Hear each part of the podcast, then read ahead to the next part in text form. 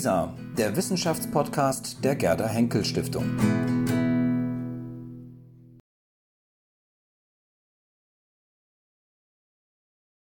Willkommen zurück im Saal. Ich freue mich sehr über Ihre enorme Disziplin. So können wir weitermachen.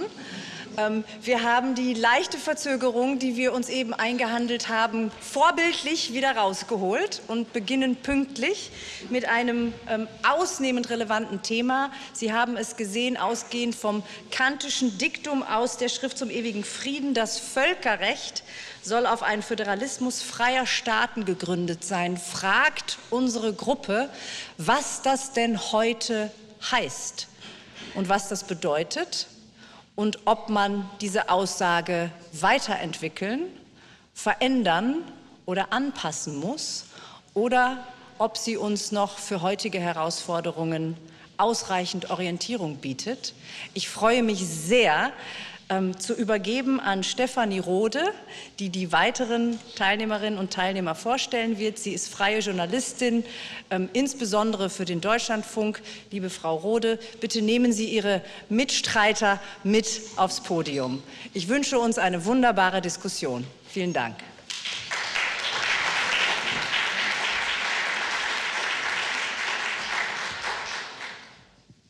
Vielen lieben Dank. Hallo, herzlich willkommen.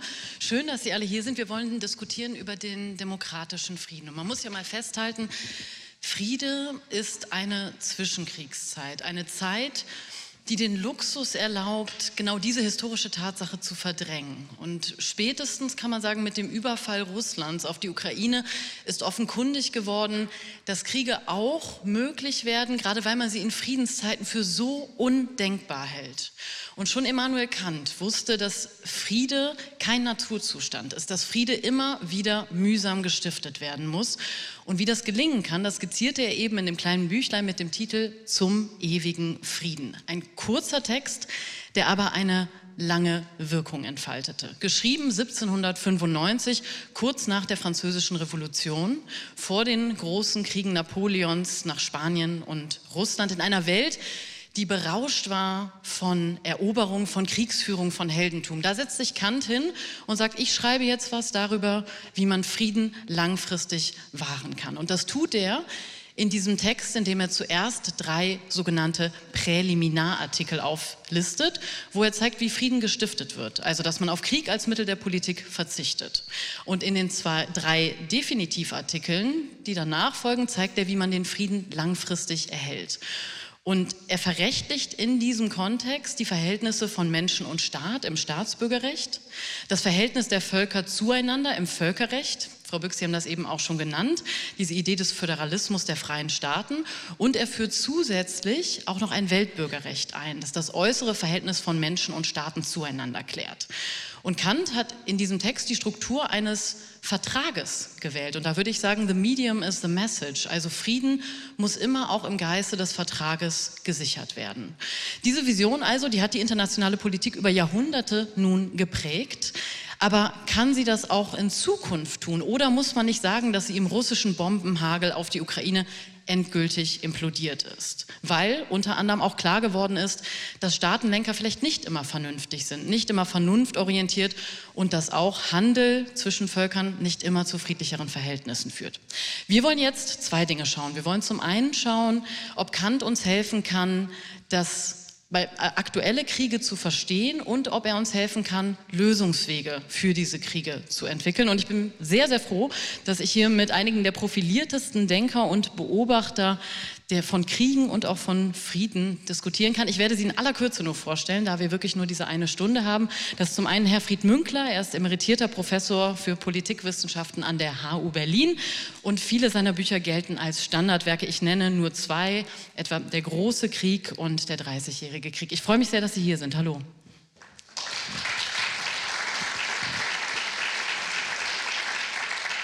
Dann in der Mitte darf ich vorstellen Michael Zirn. Er ist Direktor der Abteilung Global Governance am Wissenschaftszentrum Berlin, äh, Professor für internationale Beziehungen an der FU. Und er hat sich vor allem in seinen Schriften Frieden und Krieg und A Theory of Global Governance darüber Gedanken gemacht, was die Voraussetzungen sind für internationale Sicherheit und Zusammenarbeit. Ich danke Ihnen sehr. Schön, dass Sie hier sind. Und der dritte in der Runde, Navid Kermani. Er ist Schriftsteller, Orientalist, Friedenspreisträger, außerdem Reporter, oft unterwegs in Krisen- und auch Kriegsgebieten. Zuletzt war er im äthiopischen Bürgerkriegs in der Region Tigray und hat dort beobachtet, wie der fragile Frieden dort funktioniert oder auch nicht funktioniert in seiner sehr lesenswerten Reportage in der Zeit mit dem Titel Der Schrecken des Friedens. Ich danke Ihnen sehr. Schön, dass Sie hier sind.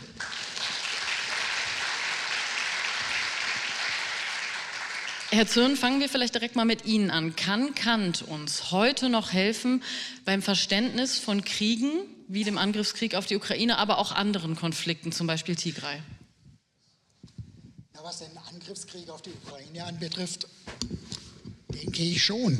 Äh, es ist natürlich auch ein Krieg um Einflusssphären zwischen großen Mächten, aber es ist an erster Stelle ein Krieg zwischen äh, einem autoritären Land und einem demokratischen Land. Und Kant hat ja formuliert, Demokratien führen keine Kriege untereinander. Wenn man nur kontrafaktisch sich vorstellen könnte, dass äh, Russland nach 1990 einen demokratisierenden Weg genommen hätte, dann wäre der Krieg nicht zustande gekommen. Insofern ist diese Grundeinsicht, dass Kriege vor allem auch Auseinandersetzungen über politische Systeme und politische Ordnung sind, in gewisser Weise äh, durch diesen Krieg bestätigt. Herr Münkler, wie sehen Sie das? Dieses Diktum, dass Demokratien keine Kriege gegeneinander führen, ähm, gilt das heute noch? Naja, davon ist ja bei Kant eigentlich keine Rede im engeren Sinn. Sozusagen, er sagt die republikanische Verfassung und dann spricht er über Gewaltenteilung.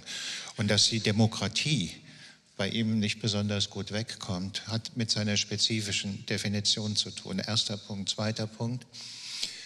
Vor allen Dingen argumentiert er, dass der Geist des Handels und der Geist des Krieges auf Dauer nicht zusammen bestehen können.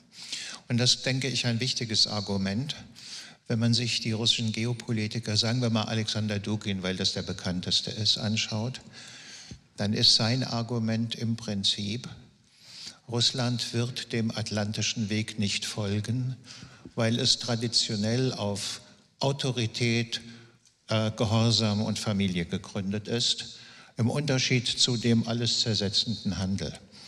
Nicht? Und wenn dieses Argument oder diese Überlegung von Kant, die bei ihm ja eher beiläufig kommt, aber von zentraler Bedeutung ist für die Gewissheit, äh, dass sich ein ewiger Friede installieren lässt, wenn das gilt, dann muss man sagen, die Länder, die sich in erstaunlicher Weise avers gegenüber ökonomischer Verflechtung verhalten haben, sind auch zugleich die Länder, die Frieden bedrohen. Also anders gesagt, man kann die Politik der Westeuropäer, zumal die der Bundesregierung, ähm, in den letzten 20 Jahren äh, nicht nur als, das ist sozusagen billig, naiv bezeichnen, sondern dahinter stand durchaus ein Konzept, nämlich das Konzept von im weiteren Sinn Wohlstandstransfer mit dem Modell der Vertrauensbildung auf der Grundlage von ökonomischer Verflechtung. Sozusagen substitutiv ökonomische Verflechtung gegenüber der Form von Vertrauensbildung, die im 18. Jahrhundert, von dem vorhin noch die Rede war, üblich war, nämlich äh, Vermählung unterschiedlicher Familien und Dynastien. Ne? Sozusagen jetzt ökonomische Verflechtung. Das war eine sozusagen große Idee, jenseits der Skepsis, ob Russland tatsächlich den Weg zur Demokratie schaffen wird. Nicht? Also Brzezinski etwa in die einzige Weltmacht, das ist 2004, sagt, wenn Russland eine Demokratie ist, werden wir mit ihr befreundet sein. Das ist das Argument, ähm, sozusagen das verdünnte Argument von Kant. Wenn es ein Imperium bleibt, wird es unser strategischer Feind sein. Das war eigentlich ganz hellsichtig, weil spätestens im Prinzip Zweiter Tschetschenienkrieg oder mit dem Georgienkrieg klar war, die russische Regierung, also Putin und seine Entourage, arbeiten am Imperium. Und ähm, dann war zu erwarten, dass das nicht funktioniert. Und wenn man sozusagen, letzte Bemerkung, noch den Punkt dazu nimmt, dass sozusagen Wohlstandstransfer russischerseits offenbar als Dekadenzexport des Westens wahrgenommen worden ist, dann wurde dagegen gespielt die Bewirtschaftung des Ressentiments. Also bestimmte Erzählungen, Russland war mal groß, aber jetzt ist es klein. Ähm, Putins Geschichtsklitterungen äh, und vieles andere mehr. Also man kann sagen, die Auseinandersetzung war auch im Vorfeld eine zwischen der Rationalität der Homines Economici auf der einen Seite, denen unterstellt worden sind, es sind alles rationale Nutzenmaximierer und der Putin wird doch nicht so doof sein, im Prinzip sein Tafelsilber zu zerschlagen auf der einen Seite und auf der anderen Seite der Bewirtschafter von Narrativen, die vor allen Dingen Ressentiment, könnte sagen, runtergeschluckter Zorn und Wut, die im Bauch als Groll wüten, ähm, der Bewirtschafter von Ressentiment. Und in Russland haben die Bewirtschafter des Ressentiments gewonnen. Vielen Dank. Ich würde gern auch ähm, Herrn Kermani die Möglichkeit geben, zu dieser ersten Frage sich zu positionieren. Wir sprechen gleich definitiv weiter über den Handelsgeist bei Kant. Aber Herr Kermani, mh, Sie haben diese interessante These aufgestellt zu sagen, bei Apocalypse Now, in diesem Film, da ist man eigentlich näher dran an dem, was Krieg und Frieden bedeutet, als bei Kant. Wie kommen Sie darauf? Äh, näher dran als bei Clausewitz. und weil äh, da würde ich Kant äh, als sogar als Realisten äh, bezeichnen. Inwiefern? weil Kant ähm, einen, einen Einblick hat und eine Einsicht hat in die Bösartigkeit der menschlichen Natur. Er hat ein sehr pessimistisches Welt, äh, Menschenbild.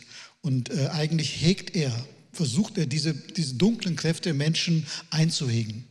Also das, was wir vielleicht so was so, so, so schön klingt und, und, wunderbar klingt zum ewigen Frieden, das hat halt bei ihm den ironischen Unterton. Natürlich, deshalb hat er ja auch bekannterweise auch die Überschrift einfach aus einer Kneipe übernommen, äh, also die ihm zum ewigen Frieden hieß. Das war quasi gar nicht ernst gemeint.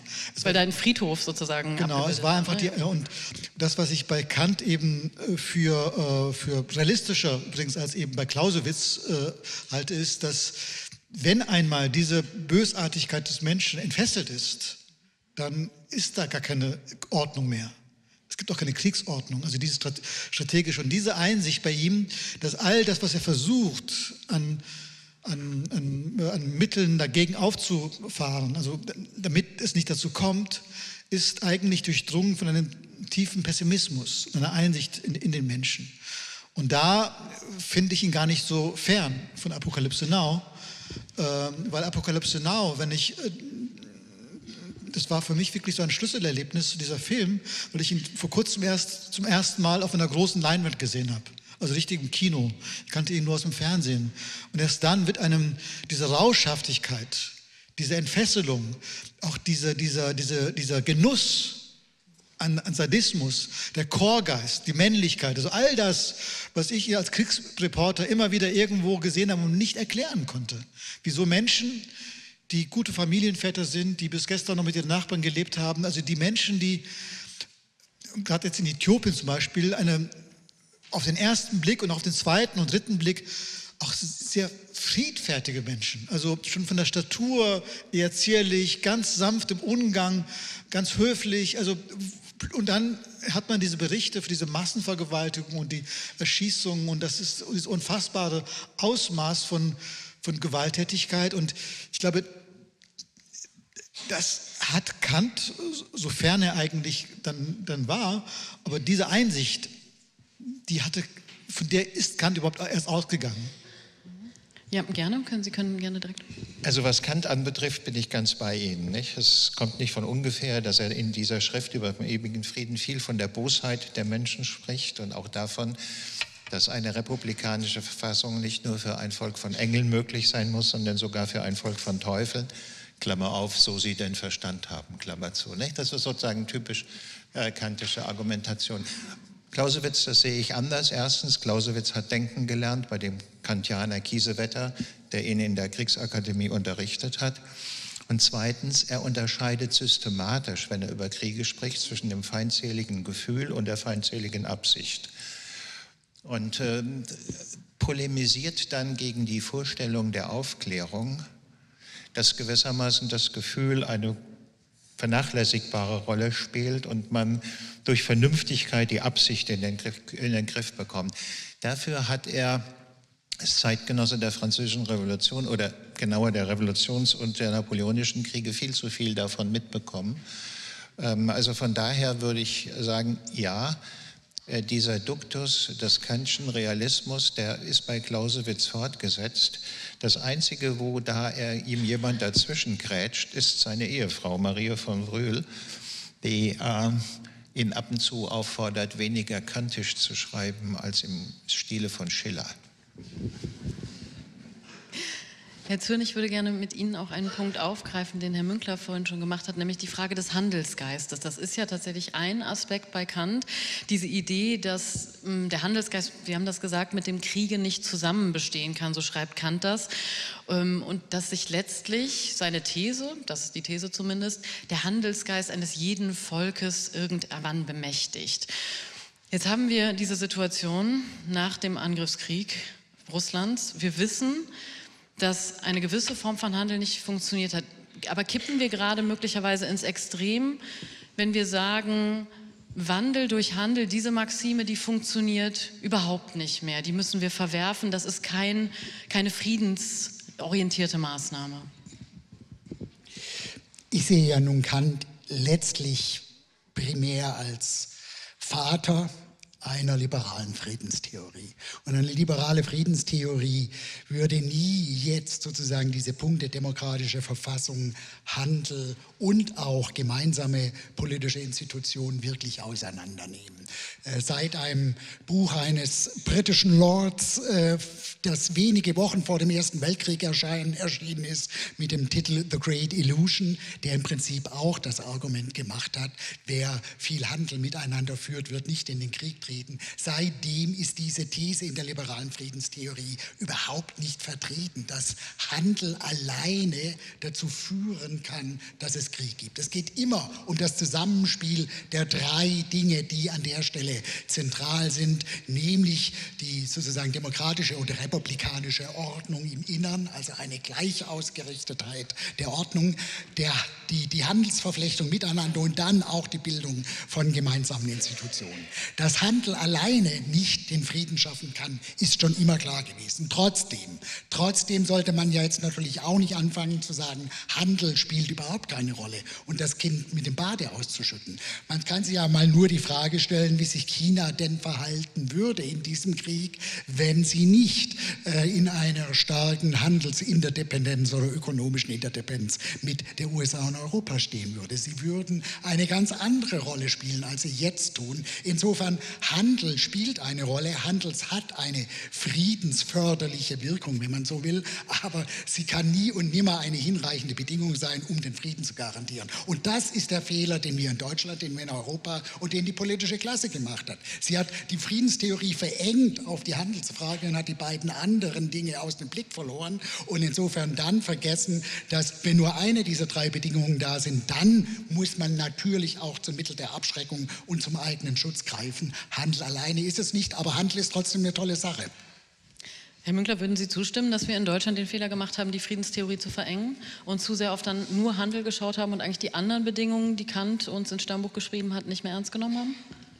Nein, in der praktischen Politik mag das eine Zeit lang eine Rolle gespielt haben, nicht in der Theorie oder sozusagen in deinem Beritt, ähm, dass äh, diese Verengung auf ökonomische Kontakte eine Rolle gespielt hat, und zwar in dem Sinne, dass diese von mir angesprochenen wechselseitigen Abhängigkeiten entstehen, sodass es irrational ist, um etwas zu machen, was zu Sanktionen führt. Das war im Prinzip eine bemerkenswerte Idee, eine Friedensordnung zu begründen auf der Idee der Steuerung von Verhalten im internationalen Bereich mit wirtschaftlichen Maßnahmen allein kam den Deutschen natürlich sehr entgegen, weil wirtschaftliche Macht hatten sie. Den anderen Machtsorten ist das eher zurückhaltend. Zweitens, wenn man wirtschaftliche Macht hat, muss man nicht unproduktive Ausgaben tätigen. Militärische Macht sind unproduktive Ausgaben. Es ist also naheliegend zu sagen, machen wir doch billiger.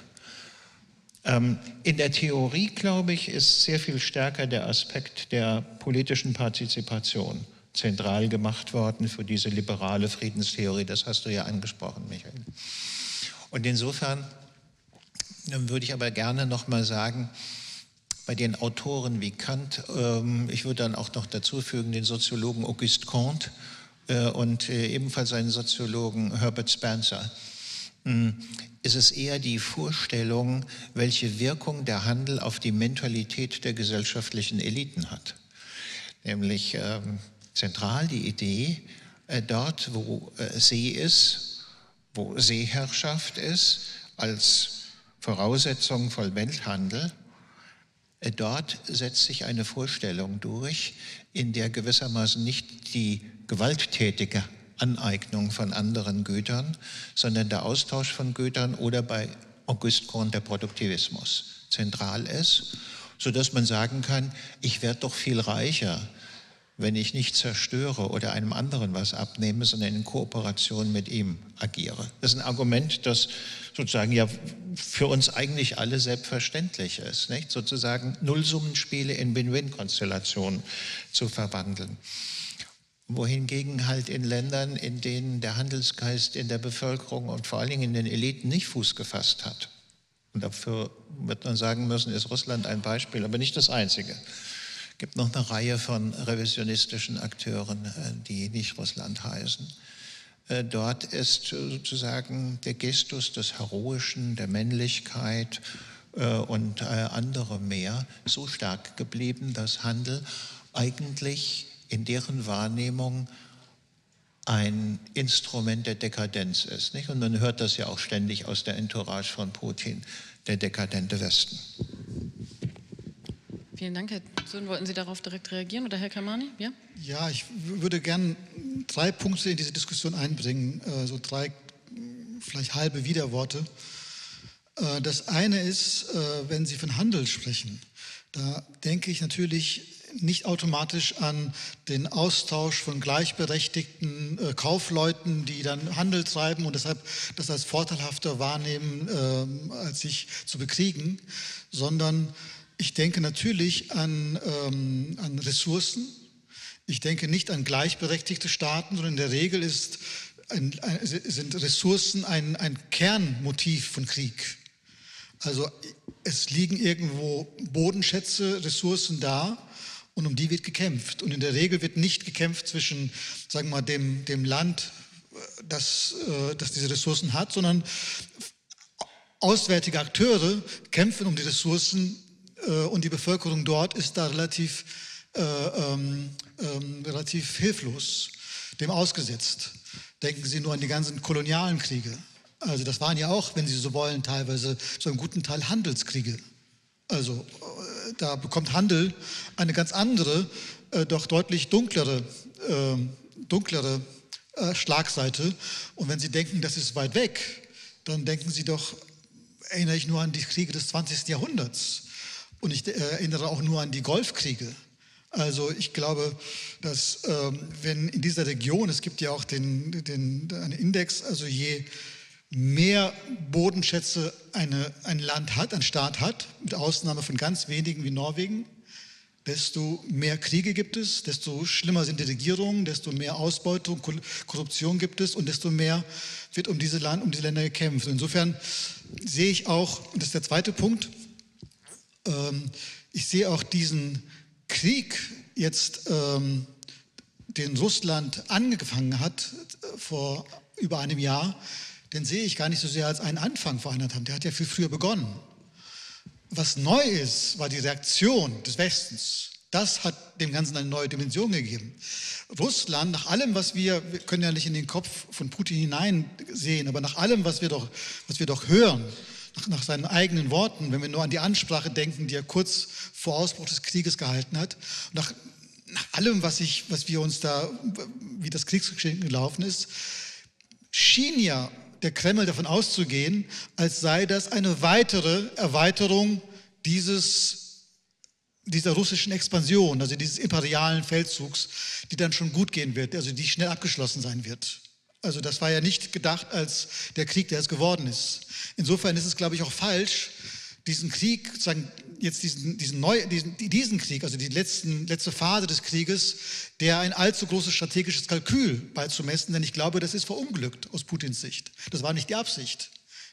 Ich, ich bin fest davon überzeugt, dass er glaubte, warum auch immer, dass die Ukraine dann schon mehr oder weniger ihm, ihm wenn schon nicht jubelnd, aber doch billigend äh, zuwinken den Truppen und es überhaupt nicht Absicht war, einen großen Krieg zu führen, sondern eine Fortführung der Kriege, die es vorher gegeben hat.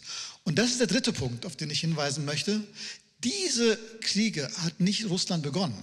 Wenn wir überlegen, wann wurde der Krieg als Instrument der internationalen Politik zum ersten Mal seit der Zeitenwende wieder eingesetzt, dann war es, es waren nicht die ersten Golfkriege, weil da ging es ja ganz konkret um ein Territorium Kuwait.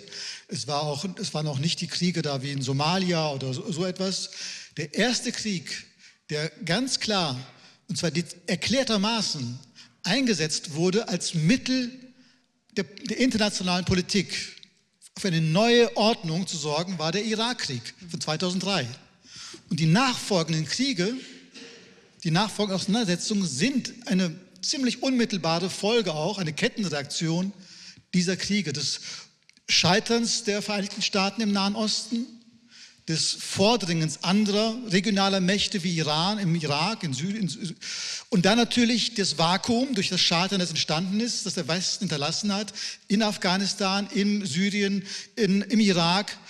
Dann ist ja erst äh, Russland dazu oder angeleitet worden, sie haben es eigentlich gelernt und haben es nur klüger gemacht, weil sie die Ressourcen äh, äh, effektiver eingesetzt haben, nämlich mit begrenzten Mitteln Kriege geführt haben. Und ich glaube, dass der Ukraine-Krieg eigentlich auch so gedacht war, mit begrenzten Mitteln, nicht zu hochschwellig, um nicht eine allzu große Reaktion auszulösen, eben so weiterzumachen. Und ich bin ebenso sicher, das ist eine These, die ich nicht, nicht, nicht, nicht ähm, belegen kann, aber ohne den Rückzug, diesen fluchtartigen Rückzug des Westens aus Afghanistan, die Bilder vom Flughafen, die aller Welt vorgeführt haben, dieser Westen ist schwach, dieser Westen kümmert sich nicht mehr, dieser Westen, der ist zu keiner Reaktion mehr fähig. Er wird nicht einmal, er schließt Bündnisse mit den Taliban. Äh, das war ein halbes Jahr vorher. Putin ging nicht davon aus, dass dieser Westen so reagieren würde, wie er reagiert. Das heißt, alles, was jetzt passiert, können wir nicht als strategisches Kalkül von Putin oder vom Kreml äh, zu Buche schlagen, sondern ist eine, das Ergebnis einer Fehlkalkulation, glaube ich. Ich bin völlig bei Ihnen, was die Frage, was die äh, Frage anbetrifft, Rückzug aus Afghanistan und die spezifische Perzeption im äh, Kreml dessen, also die Möglichkeit, die Sache schnell über die Bühne zu bringen.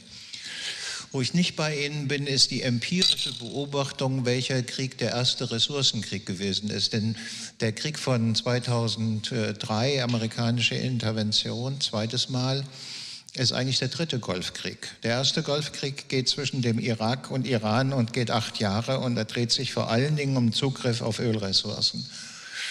Und daran zieht sich sozusagen eine Kette, weil es nicht gelungen ist, hier einen Friedensschluss hinzubekommen, der die Region wirklich pazifiziert. Sondern der Irak hatte hohe Schulden, nicht? Und die Aneignung von Kuwait äh, war im Prinzip ein Mittel der Schuldentilgung und so weiter und so weiter. Das bringt zu dem Punkt des Handels.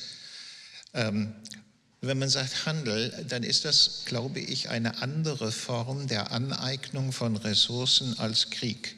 Krieg ist eine gewaltsame Form der Aneignung von Ressourcen in denen ich ja, die Gewaltsamkeit als Instrument der Durchsetzung meines Willens ins Spiel bringe. Handel kann natürlich ausnutzen, dass einer nur Rohstoffe hat und die muss er verkaufen, weil er sonst nicht viel zu, zu bieten hat. Aber das sind dann doch gewissermaßen Kalküle beider Seiten, die in irgendeiner Weise ausmitteln, ob der Tausch von was auch immer gegen Geld oder was auch immer ähm, im eigenen Interesse liegt oder nicht. Und insofern finde ich, sollte man hier diese Trennlinie scharf ziehen. Ich meine, das ist ein Problem auch der Theorie, dass die Grenzziehung zwischen Krieg und Frieden, die in dieser Schärfe ein Ergebnis des Westfälischen Friedens ist, vorher ist das nicht der Fall, sich in den letzten 20 Jahren wieder aufgelöst hat. Und diese Auflösung, dafür steht der Begriff hybrider Krieg, ne? bei der man nicht mehr weiß, ist das das oder ist das jenes. Also man kann sagen, die binäre Ordnung, entweder Krieg oder Frieden, Tertium non datur, nicht? Und ein drittes gibt es nicht. Und auf einmal ist dieses dritte überall da. Und ähm, man kann auch nicht mehr davon ausgehen, dass Friedensschlüsse möglich sind, sondern wo das Dritte dominiert, braucht man Friedensprozesse, die sich unendlich lange hinziehen. Münster und Osnabrück haben die ja bekanntlich fünf Jahre oder viereinhalb Jahre verhandelt ähm, und äh, haben gleichzeitig weitergekämpft auf den Schlachtfeldern, um zu gucken, wie sozusagen die Gefechtslage die diplomatische Verhandlungslage beeinflusst. Und ich fürchte, wir werden, was den Ukraine-Krieg oder den Krieg in der Ukraine anbetrifft, in genau eine solche Situation hineinkommen. Könnte man jetzt noch sagen, das, was Sie angedeutet haben über Putins Scheitern, hat der äh, Historiker Hans Delbrück, der nie Akademiemitglied hier geworden ist, weil es mächtige Kräfte war, gab, die gegen ihn waren, analysiert in der Unterscheidung zwischen Niederwerfungs- und Ermattungsstrategie. Und Niederwerfungsstrategie, das war der Plan, den auch Putin offenbar hatte oder den Graf Schlieffen in einem berühmten äh, Konzept. Und der Punkt ist interessant, wenn die scheitern. Also eine Niederwerfungsstrategie, die glaubt, einen Krieg führen zu können, weil man ihn schnell erledigt und dann Siegesbedingungen diktiert. Und das Ganze wird dann zu einem Ermattungskrieg, wie wir das jetzt beobachten. Und da kann man auch noch mal verstehen, was die Dilemmata der Beendigung des Ukraine-Krieges sind. Im November 1914 kommt der Chef der zweiten OHL, äh, der General von Falkenhayn, zu Bethmann Hollweg, dem Reichskanzler, und sagt ihm, das Beste, was wir hinbekommen, ist eine Partie Remis. November 1914, als klar ist, Schlieffenplan gescheitert, Wettlauf zum Meer hat auch nichts gebracht, jetzt wird es zum Ermattungskrieg. Jetzt steht der Kanzler aber vor einem Problem. Nämlich erstens, wie mache ich der Entente, die aufgrund ihrer geopolitischen Konstellation den Zugriff auf die Ressourcen der ganzen Welt hat und davon ausgehen darf, dass sie einen jeden Ermattungskrieg auf Dauer gewinnen wird, klar, sie soll in eine Partie Remis einwilligen. Ja? Das ist ja beim Schach immer auch so eine Verständigung zwischen beiden Seiten. Erstens. Und zweitens, wie soll ich meiner eigenen Bevölkerung klar machen, dass die Opfer, die sie gebracht hat, dann wenn man Status quo ante wiederherstellt, vergeblich waren. Und an beiden Punkten scheitert Bethmann Hollweg. Ja, die Deutschen machen immer wieder Friedensresolutionen, auch der Reichstag ab 1916, aber die anderen lassen die von sich abprallen, das ist nicht ihr Problem, sondern sie wollen gewissermaßen den Ermattungssieg. Und ähm, die Sache mit den gefallenen Helden und ihrem großen Vermächtnis ist die Frage der Dolchstoßlegende. Und wenn man das ins Auge fasst, kann man sich vielleicht vorstellen, welche Probleme nicht nur Putin, um dessen Gesicht sich ja Macron viele Gedanken gemacht hat, sondern auch Zelensky hat. Ja? Wie kann ich das äh, gewissermaßen vermitteln, äh, dass man sagen kann, naja, ähm, vielleicht doch was äh, die Frage des Sieges anbetrifft, außer Spesen nichts gewesen. Das waren jetzt wahnsinnig viele Punkte, die wir hier debattiert haben. Völkerrecht, den, den Handelsgeist, diese Idee, die ja sehr ambivalent sein kann, wenn wir uns die Kolonialkriege unter anderem anschauen, aber auch alles, was danach kam, jetzt eben diese Frage von Sieg. Äh, Herr Zürn, wollen Sie noch kurz darauf reagieren oder da, okay, müssen Sie, ne? Ich habe Sie schon gesehen, wie Sie unruhig wurden, okay. Ja, es, es, es liegt ja jetzt einiges an, aber vielleicht zwei oder drei äh, Punkte, auf die ich doch noch reagieren möchte. Also vielleicht kann man ja einfach mal festhalten, auch wo wir Einigkeit zu haben scheinen, äh, dass sozusagen das Bild des Westens, was er in Afghanistan abgegeben hat, eher diesen Krieg ermöglicht hat, äh, als ihn verhindert hat. Ich glaube, da sind wir alle äh, einer Meinung und wir sind sicherlich auch einer Meinung, dass der Krieg anders verlaufen ist, als Putin sich das vorgestellt hat. Auch das ist, ist, ist, ist, ist ganz klar äh, äh, der, der Fall. Das, das Erste, wo ich noch einfach einen ergänzenden Kommentar abgeben möchte, ist die Tatsache, dass Länder mit reichhaltigen Ressourcen sehr häufig Kriegsparteien sind oder äh, Parteien sind, in denen Kriege stattfinden, hat etwas mit den Ressourcen zu tun, dass sie manchmal Objekte werden. Es hat aber auch etwas damit zu tun, dass es genau diese Länder sind, die reichhaltige Ressourcen haben, die eben eine enorme Schwierigkeit haben, sich zu demokratisieren. Ressourcenreiche Länder sind diejenigen, die eben sozusagen häufig im Autoritarismus hängen bleiben, weil die autoritären Herrscher Mittel haben, um ihren Herrschaftsapparat am Laufen äh, zu lassen. Insofern ist sozusagen die Tatsache, dass ressourcenreiche Länder relativ häufig in Kriege verwickelt sind, auch äh, der Tatsache geschuldet, dass sie eben nicht den Kantschen Weg der Republik äh, gehen, um mal auf Kant zurückzugehen.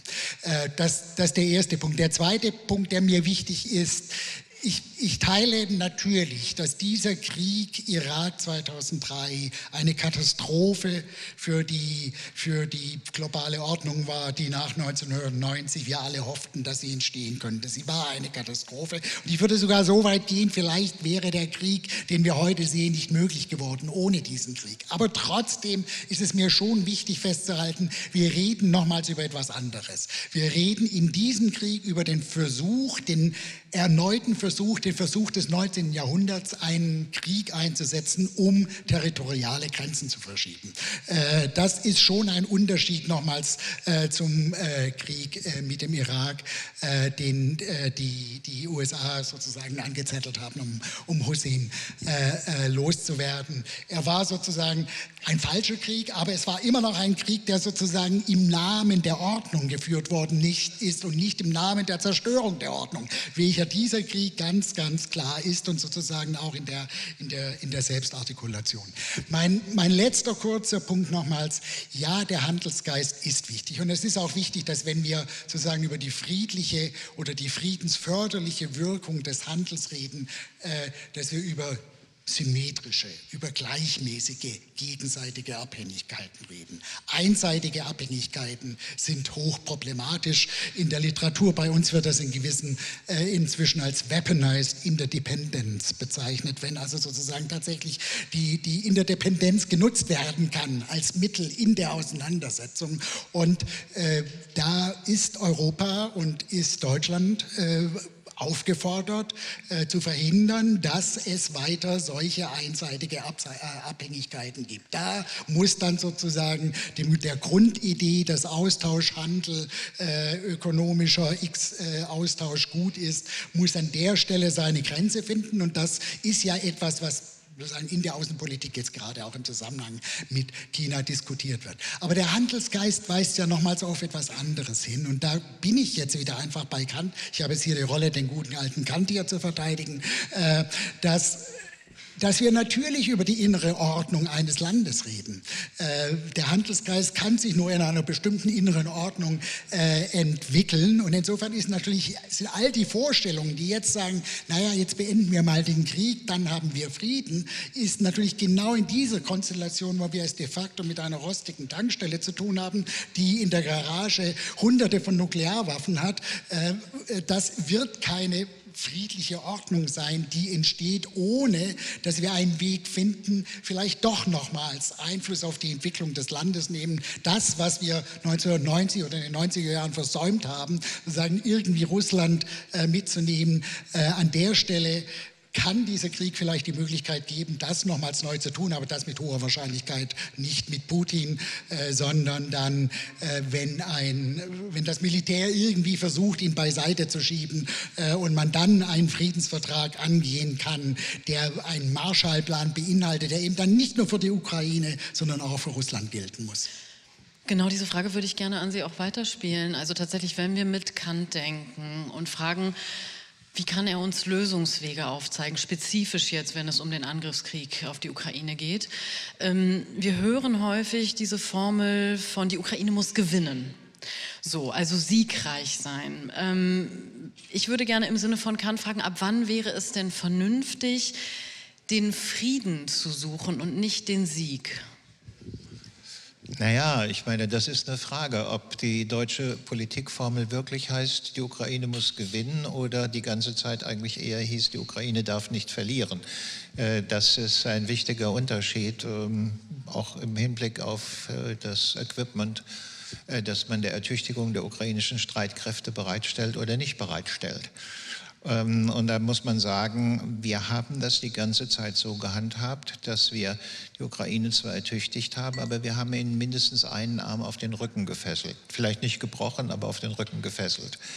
Äh, nämlich ähm, indem gesagt worden ist äh, und gehandelt worden ist, wir liefern aber nur Waffen, die nicht in der Lage sind, auf russisches Gebiet eingesetzt zu werden oder die ihr, wenn sie das doch könnten, nicht auf russisches Gebiet einsetzen dürft. Während permanent natürlich die Russen äh, das ukrainische Territorium, die Zivilbevölkerung und die Infrastruktur attackiert haben. Insofern kann man sagen, das ist eine fundamental asymmetrische Konstellation.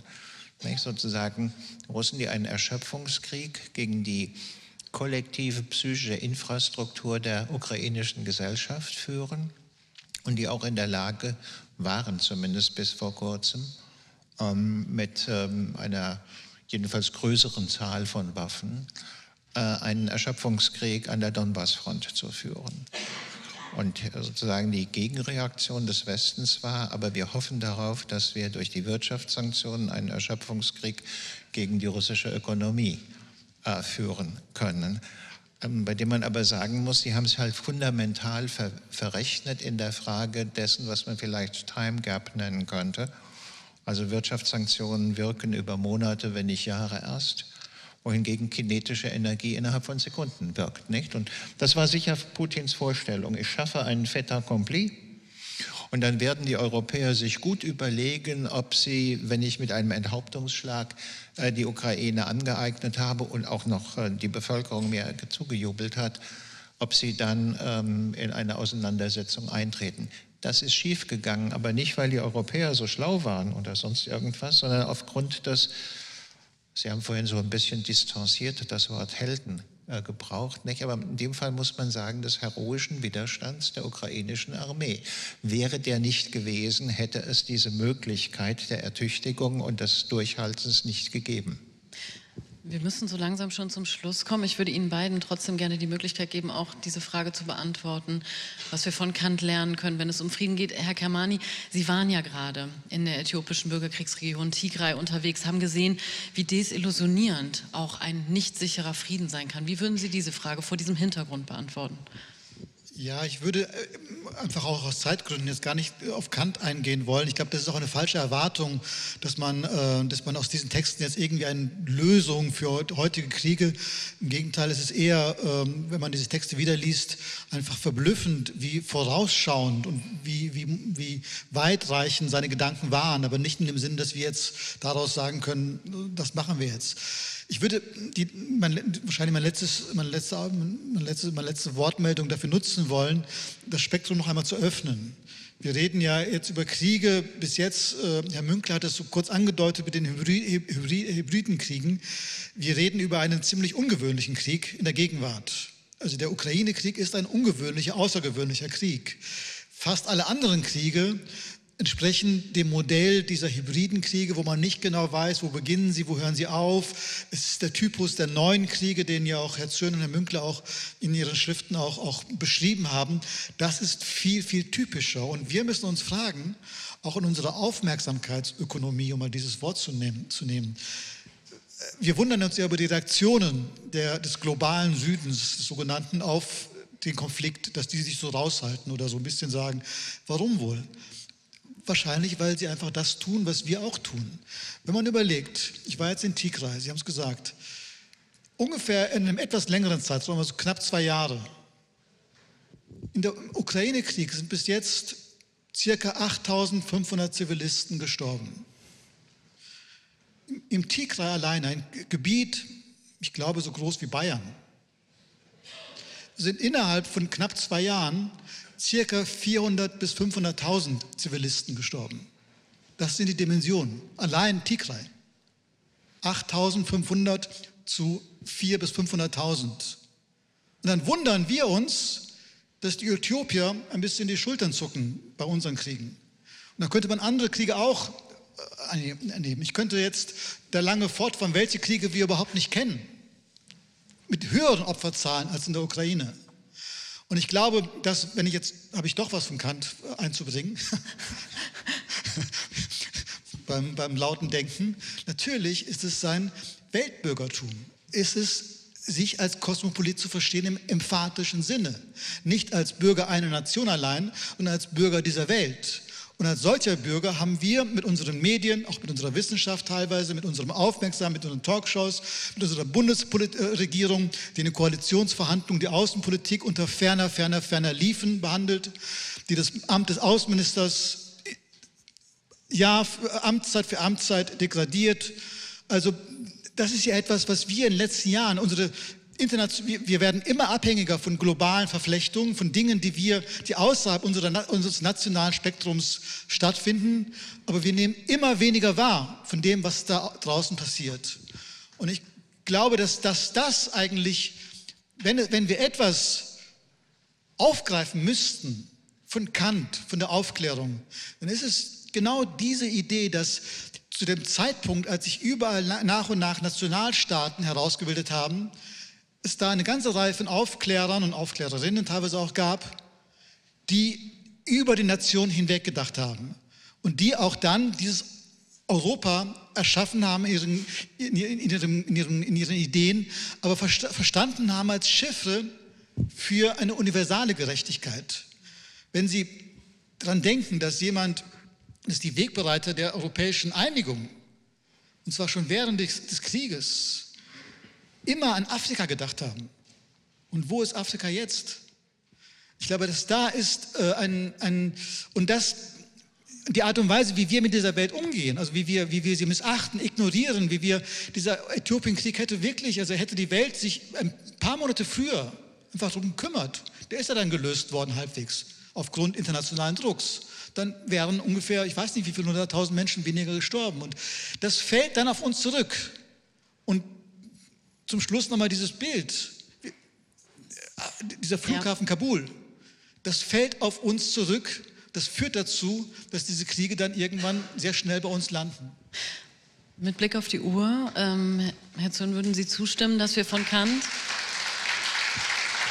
wirklich auch mit der, mit der Bitte noch, noch einmal ein kurzes Statement, weil wir wirklich äh, zum Schluss kommen müssen. Würden Sie zustimmen, dass diese Idee des Weltbürgertums vielleicht wieder aufgegriffen und aktualisiert werden müsste?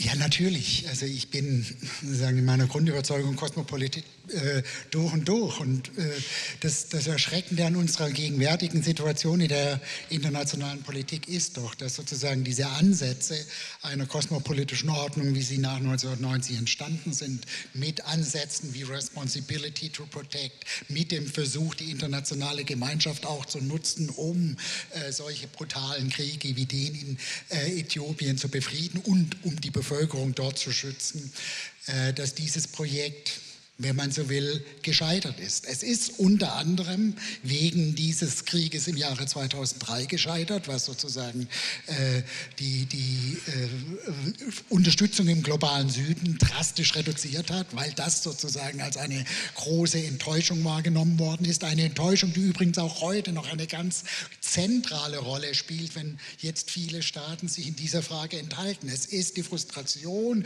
über die Art und Weise, wie der Westen versprochen versprochen hat, eine kosmopolitische Ordnung aufzubauen und sie dann zur Durchsetzung, zumindest teilweise in einzelnen Fällen, der einzelnen, äh, der eigenen Interessen äh, genutzt äh, hat. Allerdings an der Stelle vielleicht noch äh, der, der Hinweis, sozusagen die Tatsache, dass es massenhaft unbeobachtete Kriege gibt, ist natürlich etwas, was seit dem Zweiten Weltkrieg immer wieder gegeben war. Wir reden ja teilweise in der Zeit bis 1989 vom langen Frieden. Äh, der lange Frieden war gekennzeichnet durch Hunderte von sogenannten äh, Stellvertreterkriegen. Insofern ist das, ist das auch nichts Neues, aber sozusagen ein ganz letzter kleiner kurzer Satz. Äh, ein kleines Bedauern habe ich schon, ich weiß nicht, wie du das siehst, Herr Fried, dass wir diese Begriffe neue und alte Kriege von Mary Caldor übernommen haben. Ich glaube, die alten Kriege sind genauso neu wie die neuen. Äh, sie werden einfach auch weiterhin parallel bestehen. Das ist nicht schön, aber leider richtig so. Also direkt hier noch am Ende eine sehr interessante These, darüber hätten Sie bestimmt auch gerne diskutiert. Wir müssen leider jetzt zum Schluss kommen. Ich danke Ihnen sehr, Herr Kamani, Herr Zirn und Herr Münkler. Wir können ja dann gleich noch weiter, vielleicht bei einem Wein oder so darüber sprechen. Vielen Dank auch.